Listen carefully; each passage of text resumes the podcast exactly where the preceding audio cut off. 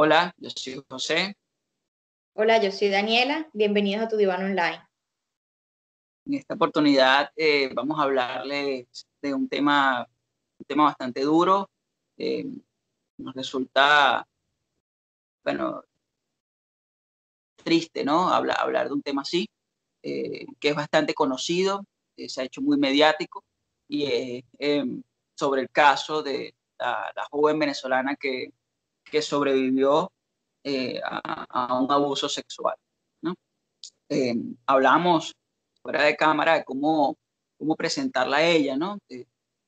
como una víctima de abuso sexual, como una sobreviviente de abuso sexual, y nos parece importante el término sobreviviente, eh, porque, bueno, refiere a algo que está allí, una persona que estuvo en riesgo su vida, una persona que fue vulnerada de manera importante y que incluso en el imaginario siempre está cuando una persona, especialmente una mujer, es víctima de abuso sexual, eh, la pregunta está, ¿no? Como que está viva, eh, o sea, ¿qué, ¿qué, pasó con ella?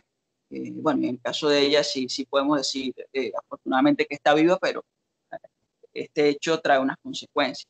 Es importante esta aclaratoria que haces porque se suele hacer eso. De hecho, cuando yo estaba buscando información sobre el caso, en la mayoría de los artículos de, noticias se hacían referencia a joven eh, abusada, joven violada, eh, cuando la madre de, esta persona daba algunas declaraciones, decían, ella, la, madre se presentaba como yo soy la madre de la muchacha violada. Entonces, claro, son términos que usamos eh, sin darle tanta importancia, pero sí es importante porque el lenguaje tiene un impacto, tiene un sentido y al hablar de esta manera hace referencia como que este hecho, ¿ok? Eh, tan significativo va a, abarcar o va a... define, ¿no? define la identidad de la persona. No es como un hecho más en la vida de la persona, como tú dices, el que sobrevivió, sino que este hecho define a la persona y no queremos que, se, que se vea de esa manera. Claro. Claro, muy importante eso. Eso sería revictimizarla, ¿no? De otra forma. Sí. Eh, bueno, muchos, muchos quizás no conocen el caso, otros quizás sí lo conocen, pero eh, bueno, no, no, no con la información así bien, bien detallada, así que quisimos eh, como contextualizar, ¿no? No vamos a, a, meternos detalle a detalle, pero sí un poco hablar qué, qué fue lo que pasó. Bueno, empezar un poquito por la historia. Esta es una joven de 18 años, venezolana, que, bueno, eh, tiene un tiempo que se mudó de Venezuela a Argentina por, motivos eh, obvios para todo el mundo hasta ahora, la crisis en Venezuela. Y em, lamentablemente, días antes de este suceso del que, vamos a, del que les vamos a hablar, el padre de esta muchacha sufre una ACV, la familia tiene que trasladarse de una ciudad en la que estaban a la capital, ¿ok? Y obviamente esto afecta más la situación económica de la familia. Eh, y la, la, muchacha, la joven de 18 años, se ve presionada, se ve, eh, sí, presionada a apoyar a la familia económicamente y busca trabajo de, de una manera que, que, creo que es muy común eh, para, para la gente joven, que es a través de las redes sociales, sobre todo la red social Facebook. Hay muchos grupos que postean eh, puestos de trabajo. Uno de ellos, que fue en el que ella vio el trabajo al que se postuló, es el grupo Venezolanos en Argentina.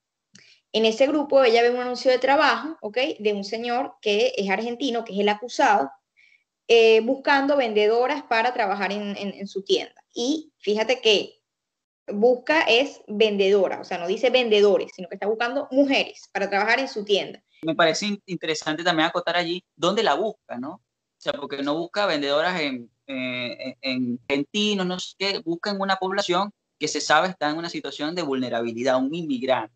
Y de paso un inmigrante venezolano, ¿no? Sabemos las condiciones en las que está. Claro, claro.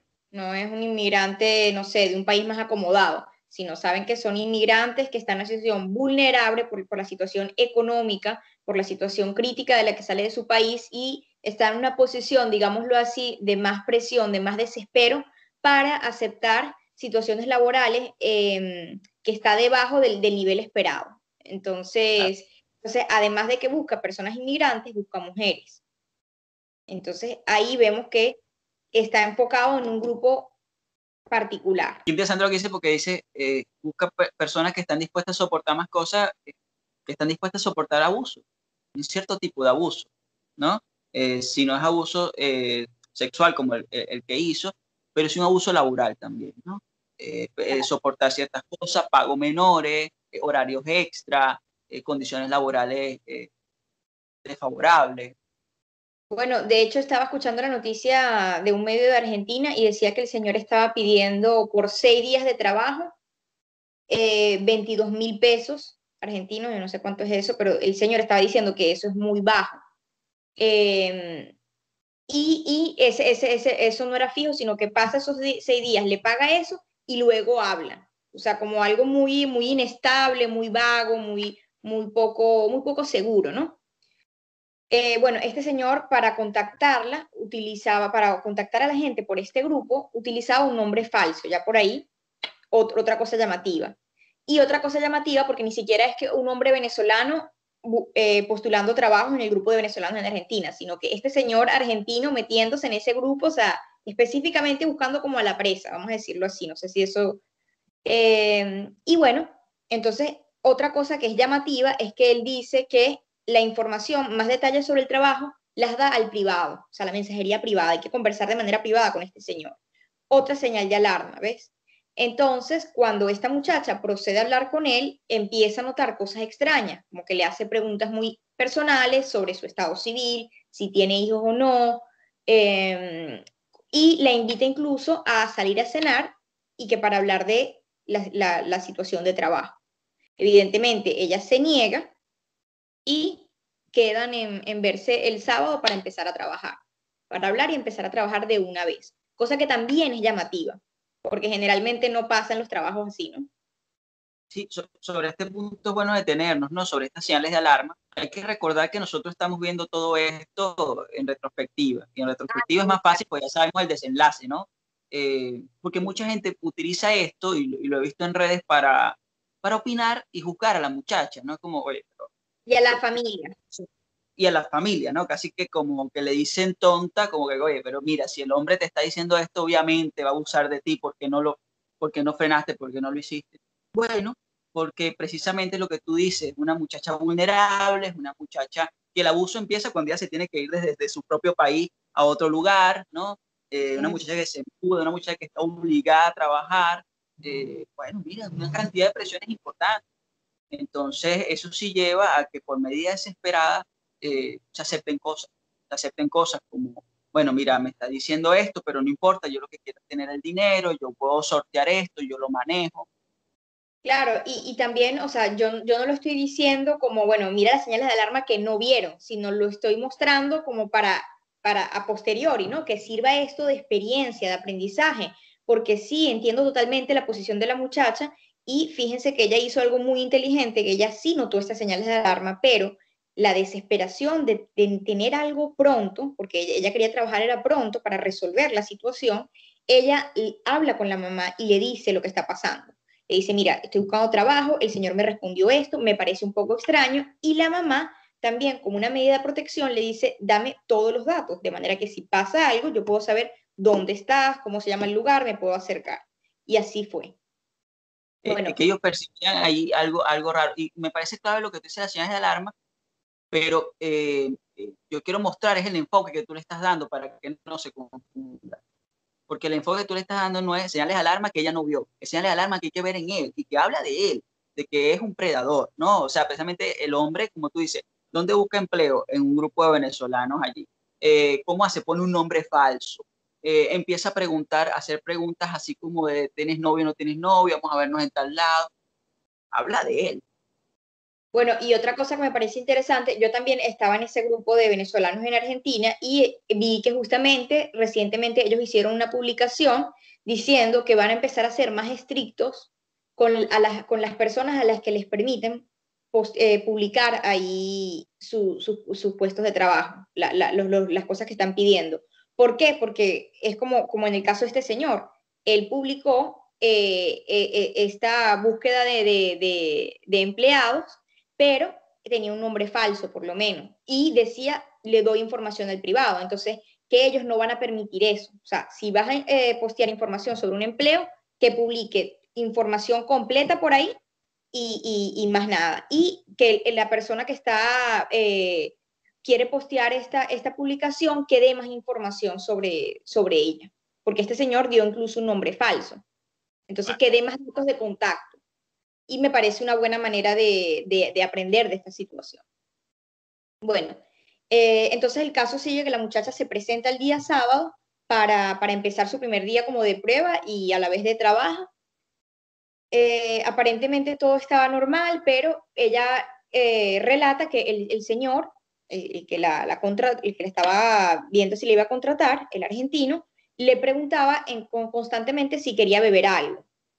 Ella rechazaba esas propuestas y decía que la única manera que ella iba a tomar para protegerse, que me parece también muy inteligente, era si ella misma se servía y directamente, o sea, que ella se sirviera de un chorro, no de algo ya servido, no, no, que ella misma se sirviera. O sea, imagínense em, ya la preocupación de ella, porque eso se suele, se suele pensar más, son, medidas que se toman más como eh, en situaciones donde hay bebidas alcohólicas, en situaciones donde estás en una discoteca, algo así. ¿No? Eh, con gente que, está como muy alcoholizada, pero fíjate que ella en, su, en su primer día de prueba de trabajo con su jefe tiene esa sospecha que ni siquiera le, acepta algo para tomar. Entonces, bueno, resulta que en el, ella relata que mientras que trabajaba con, los nervios de, de, desempeñarse bien y obviamente considerando que estaba en una época de verano con mucho calor, cuando va a tomar agua, casualmente ve que ya tiene un vaso de agua servido. No pensó y automáticamente lo tomó. Al momento de tomarlo, ella empieza a sentirse mal, se empieza a sentir mareada, como que se le duermen las manos, y ahí procede rápidamente a llamar a su hermana. No llega ni siquiera a atender a la hermana, ella deja correr la llamada y le escribe a la mamá diciéndole que está todo extraño, que se está sintiendo mal y que le parece más extraño porque el señor empezó a cerrar la tienda a bajar las persianas, a cerrar todo. Y eso fue lo último que ella recuerda. La mamá y la hermana, al recibir estos llamados, inmediatamente, fíjate qué llamativo, o sea, llama a la policía porque no puede presentarse ya que está en el hospital con eh, su pareja que, tuvo una CB, y la policía llega, la mamá llega, la tienda efectivamente estaba toda cerrada, cosa que es rara, que está pasando adentro, porque la, la tienda está cerrada tratan de, eh, tocan para que el señor abra, el señor no abre, fuerzan la puerta, entran a la tienda y la muchacha estaba sedada, em, semidesnuda, y el señor intenta escaparse, y bueno, ya el resto lo conocemos, se le hicieron los exámenes médicos a, esta joven y se confirmó que, él em, la drogó y procedió también a, a violarla. Eh, es duro, ¿no? Eh, eh, muy, triste. Y dentro de la tristeza me parece desgarrador en el video que, se, publica cuando ella le dice, perdóname mamá. ¿no? esa parte es desgarradora realmente. porque habla de, lo que debe sentir esa muchacha, ¿no? toda la presión que había sobre ella, siente hasta culpa de algo de lo que para nada es culpable. ¿no? Entonces, eh, qué, difícil, qué duro y también lo que tú destacas como estar en tu ambiente de trabajo eh, sintiéndote amenazado, ¿no? Sintiendo una amenaza allí como que, no puedes ni siquiera tomar agua libremente. Y en efecto era así, no podía ni siquiera tomar agua eh, libremente. Em, también que me llamó la atención y me, me pareció muy bueno que automáticamente, a pesar de lo doloroso del momento, la mamá le, responde directamente, o sea, ¿qué te voy a perdonar? Claro, porque ella quizás no, entenderá qué está pasando por la mente de la muchacha, pero imagínense que incluso en esas condiciones que estaba ella, que de hecho la muchacha dice que lo que recuerda es el, como que el antes y el después de la violación, o sea, ella recuerda cuando empieza a sentirse mareada después de tomar el vaso de agua, luego cuando se despierta ya él está colocando eh, los pantalones. Entonces, lo que recuerda es por, por la narración, por, por, por, el después, pero el proceso no lo recuerda. Y, y esto no significa que vaya a ser menos doloroso también, ¿no? Porque fíjense el nivel de presión que sentía ella para eh, sentir como, como que tiene que perdonar, tiene que ser perdonada, como que ella, ella de alguna manera es culpable. Que esto, esto es algo que suele pasar con las situaciones de violación, que se suele ver a la persona sobreviviente de, abuso sexual o de violación como una persona frágil, como una persona vulnerable, em, que de alguna manera es eh, víctima, se ve como una víctima y se le revictimiza. O también se puede ver como una persona que es culpable o responsable de, ese acto de abuso porque de alguna manera hizo algo que llevó a que le hicieran eso, o sea, como que ella incitó, eh, provocó, sedujo esa situación. Entonces, e, esos dos aspectos de victimizar a la persona o culpabilizarla, eso hace muchísimo daño, muchísimo. Claro, eh, y, eso, a ver, lo que muchos piensan afuera, como, oye, ¿por qué ella, sea, no, eso ya lo piensa ella, o sea, la persona ya lo piensa, oye, ¿por qué, por qué eh, si pasó esto yo no, no, no, me, no me frené por aquí o por qué yo, conchale, eh, me tomé ese vaso de agua? O sea, no es que usted está diciendo algo revelador, ¿no? Porque la gente tiene como esa idea de, eh, pero ¿quién la manda? O sea, ¿por qué se tomó ese vaso de agua? No se lo hubiese tomado, se hubiese servido. Claro, pero ahí no hay que poner la, la, atención. Aparece la, gente, ponerla aparece la gente inteligente a juzgar el caso después, como tú dices, que ya sabemos el resultado final. Pero no es justo evaluar eh, la toma de decisiones de esa, de esa muchacha ahora que sabemos la situación final. O sea, hay que de verdad en estar en esa situación, ¿ok? de desesperación, de dolor, de, de, de, angustia, de incertidumbre, mira, ¿qué va a pasar? O sea, los padres, los padres de la muchacha eh, quedaron desempleados con, con, la situación del COVID. O sea, ya venían como muchas situaciones difíciles, después lo de la CB, después mudarse para tratar al papá. O sea, eh, eh, son situaciones demasiado difíciles para que la gente diga, bueno, pero ¿por qué aceptó ir a la entrevista a pesar de haber notado o haberle parecido sospechosa la actitud del señor? Bueno, porque hay algo que se llama necesidad. Claro, claro. Y, y, la atención hay que ponerla allí, en donde tú, eh, en donde tú relatas al Señor, ¿no? E, e, este hombre, ahí es donde hay que poner la atención. ¿En qué sentido? En que él sí es el verdadero culpable.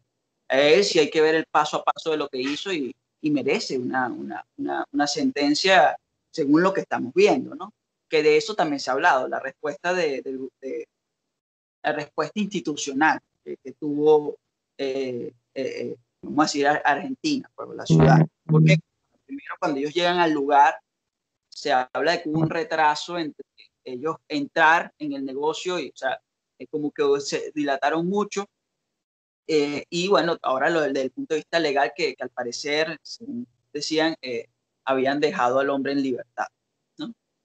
Sí, habían dejado al señor en libertad eh, y las razones para dejar al señor en libertad era que no tiene antecedentes penales y que tiene un domicilio fijo, es decir, como que no, no vieron un riesgo de fuga. Pero es llamativo porque cuando la policía se aparece en el local, él intenta escaparse, trata de eh, de alguna manera borrar las evidencias, al por lo menos limpiar a la muchacha, eh, volver a vestirla, eh, tratar de escaparse, mintió con respecto al lugar donde vive. Entonces, todas esas cosas no son consideradas como factores de riesgo. Pero bueno, eh, lo que ha ayudado también en este caso es eh, el aspecto más mediático que parece que ha generado presión para que se tomen otras medidas. Claro, y qué bueno que mencionas eso porque mucha gente critica el video, ¿no? como, ¿por qué se expone a la persona? ¿Por qué se publica el video? No sé qué. Bueno, me parece que ese video fue, eh, ha sido incluso un aliciente a que este caso se mueva, ¿no? de lo mediático como tú mencionas, que se, que que se conozca. Sí, porque estos casos suelen mantenerse en secreto, suelen no denunciarse, suelen generar vergüenza y, y esto no ayuda, más bien hacerlo público, claro, protegiendo a la víctima, por ejemplo, si van a mostrar el video, eh, no, no, muestran la, cara de la víctima, pero eh, ayuda a visibilizar situaciones similares, porque a raíz de este caso, otras, otras mujeres están eh, diciendo, por lo menos hay otra venezolana que dijo que él le propuso lo mismo, lo de la entrevista, le pareció sospechoso, le hizo preguntas sobre, sobre eh, cosas muy personales. Entonces, me parece que estos casos sí son importantes porque invita a otras personas a darse cuenta, primero, que no son las únicas que pasan por situaciones así, y segundo, que sí puede haber consecuencias, o sea, sí se puede hacer justicia, que no quede impune y que la, el castigo, que la pena caiga, la culpa, sobre la persona que realmente fue responsable, porque tendemos a enfocarnos mucho en la persona que sufrió de este abuso, en vez de enfocarnos en el victimario. Sí, sí. Y la vergüenza casi que se coloca sobre la víctima y no el victimario. Debería ser al revés, ¿no? Eh, da vergüenza ser ese hombre ¿no? Da, vergüenza y por usar una palabra leve, eh, lo que él hizo. Mira, eh, uno se pregunta, es que y nos lo preguntaban a nosotros, quizá pasando ya esa área de, de, de, contestar las preguntas que nos hicieron en, redes sociales, cómo esta muchacha, eh, cómo alguien se, se recupera de, un trauma así.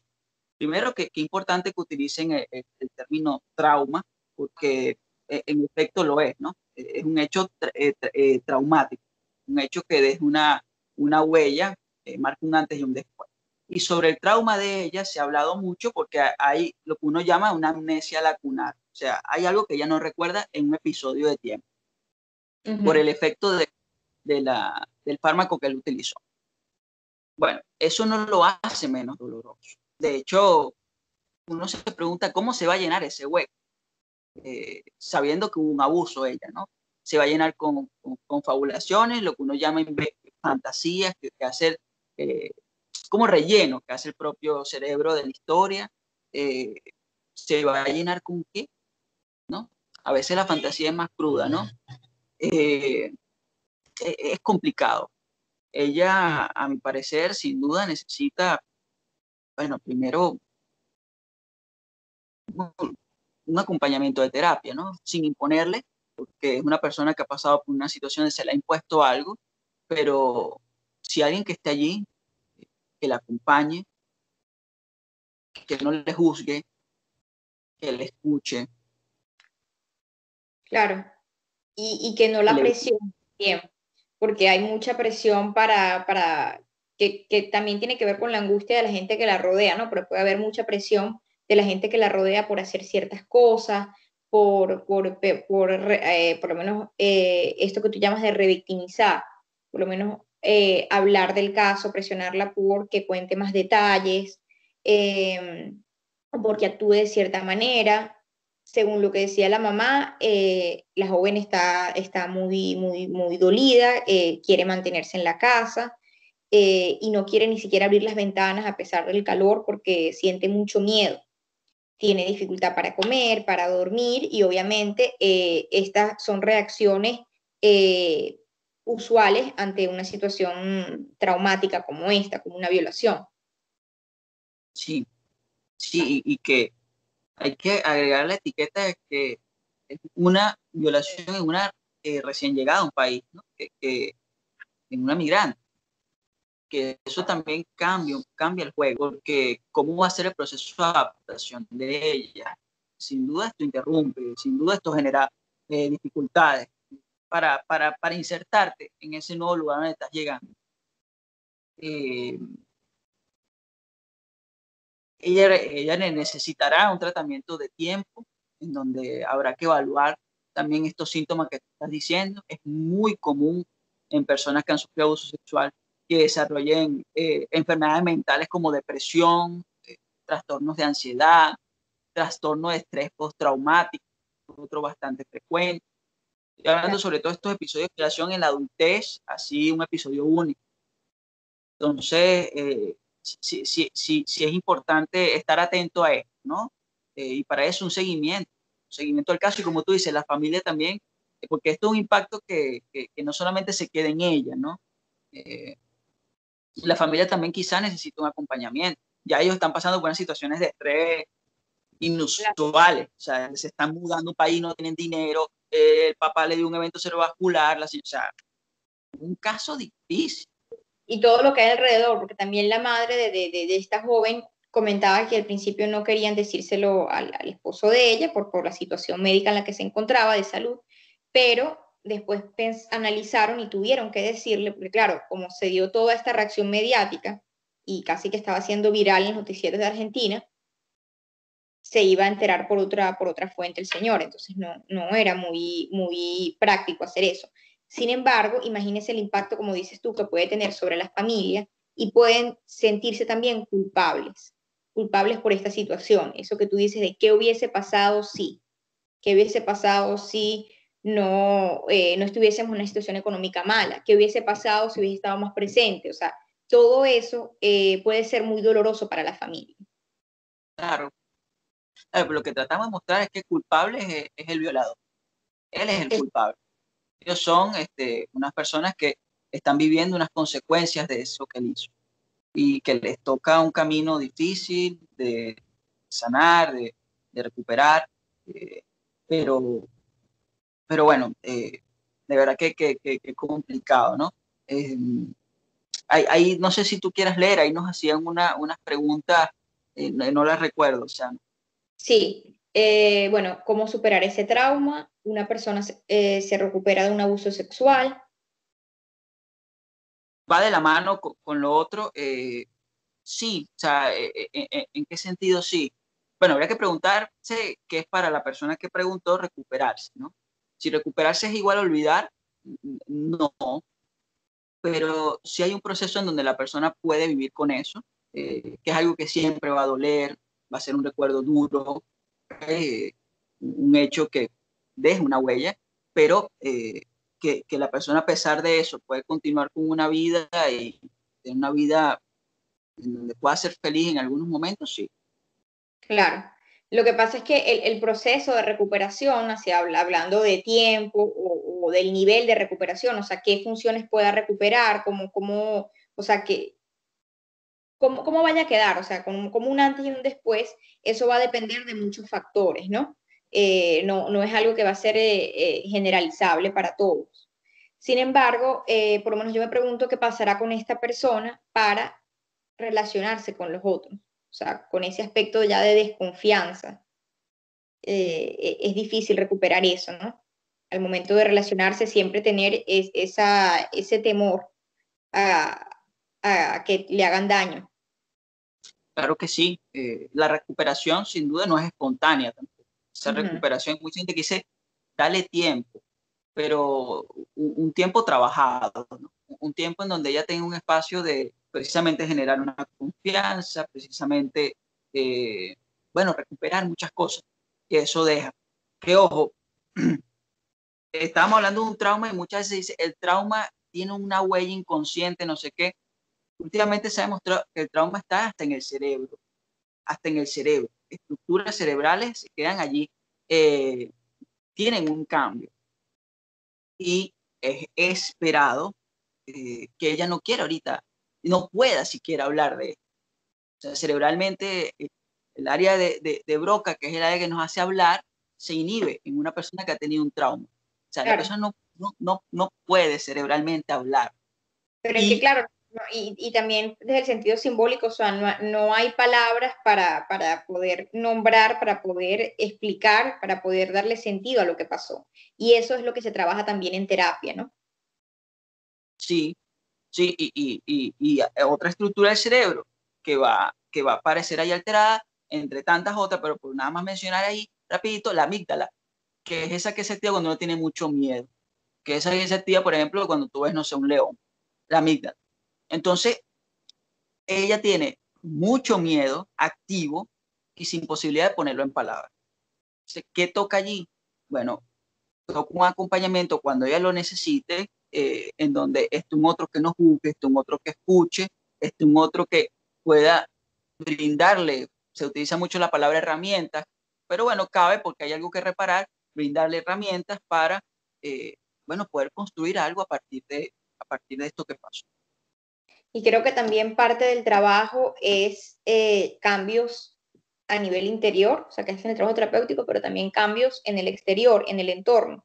Porque si una reacción esperada ante esta situación es el miedo, cómo no sentir miedo o cómo recuperarse, cómo aliviar ese miedo si esta persona la apresaron las primeras horas y luego la liberaron, por estas razones que dijimos, hasta que se dé el juicio. O sea, cómo no sentir miedo, como ya decía, o sea, señora, esta persona está libre, sabe dónde vivo, sabe mis datos personales, o sea, tiene mucho miedo y tiene un miedo fundamentado, pero además del miedo, ¿qué mensaje recibe ella y otras sobrevivientes de, abusos sexuales? Que ese delito no es tan grave. Sí, sí. Y lo que tú dices es clave porque uno lo ve mucho en víctimas de, hechos así. Eh, no puede haber reparación, no puede haber reparación si hay impunidad. Si hay impunidad, si no hay un castigo legal, la reparación es es muy complicado, es muy complicado. Eso tiene unos impactos gravísimos. Por eso es que eh, esta respuesta que ha tenido el, Estado eh, ha sido recibida de manera pésima. Bueno, como, como debe ser, como debe ser, o sea, que la gente muestre descontento y exija otro tipo de respuesta. Ya para finalizar, otra, otra cosa que quería decir sobre, sobre esta joven es que parte del tratamiento, del trabajo terapéutico, debería ser eh, mostrarles, porque quizás esto puede pasar desapercibido por el resultado final, eh, las fortalezas que sí tiene, eh, los aspectos resilientes que hay en ella, de protección, porque fíjate que esta muchacha sí vio las señales de alarma y ella actuó apenas pudo. O sea, ella llamó a la, de la hermana, le escribió a la mamá, logró que la policía se aparezca ahí gracias a su, a su forma de manejarlo. Y fíjate que ella tomó muchas precauciones, o sea, procuraba como que no, no tomar nada de que, que venía de él, ningún tipo de bebida. Él la aceptó a cenar para hablar del trabajo y no lo aceptó. O sea, también enfocarse en eso. Porque muchas veces sin darnos cuenta la culpabilizamos a la víctima, sin darnos cuenta que ya va, o sea, la gravedad está en la insistencia de este señor y la maldad de haber preparado, planificado esto para que, para, para, para que se diera su, su plan, ¿no? Sí, sí, y, con respecto a eso que dice, eso empieza incluso por la forma como nos referimos a la persona.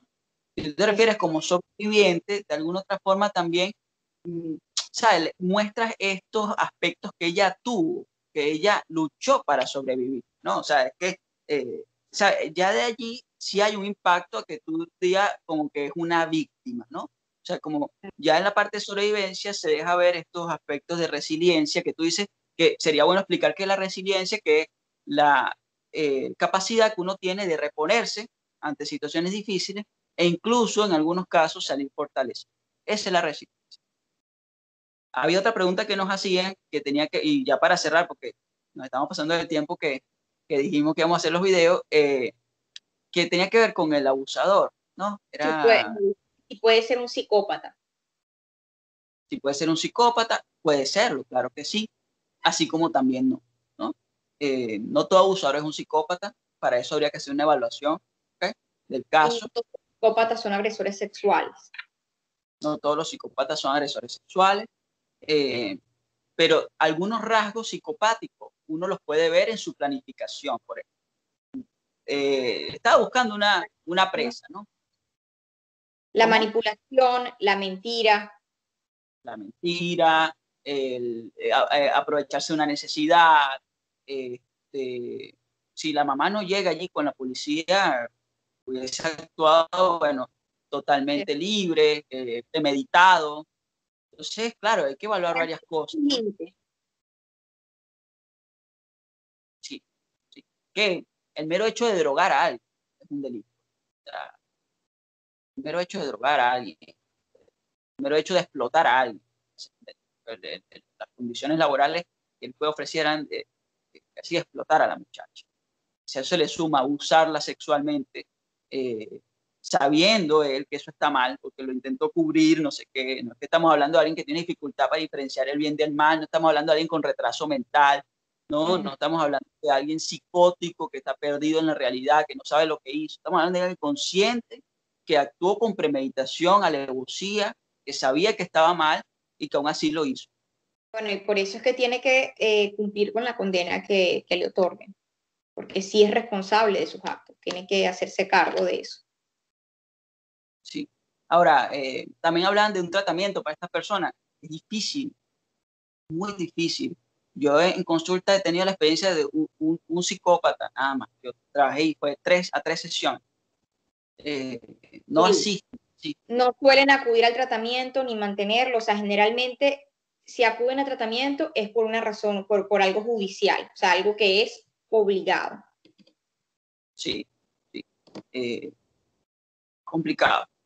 Complicado. he atendido a, disociales, que no son esos psicópatas eh, cuello blanco, que sería bueno ustedes, bueno, nosotros hacer un video de ya que lo hicimos, por eso es ustedes, que ustedes vieran el video que nosotros hicimos. Eh, Tenemos un video en el canal que lo hicimos solamente en formato audio con eh, otro invitado que se llama Psicopatías, creo. Se llama Psicopatías. En el canal y, de verdad que, está muy bueno. Bueno, eh, esperemos que les haya gustado el video. Vamos a tratar de ahora en adelante de hacer los videos más cortos, menos de 30 minutos a menos. Y bueno, eh, los esperamos la semana que viene con un nuevo tema. Así es. Bien, gracias por ver. Chao. Chao.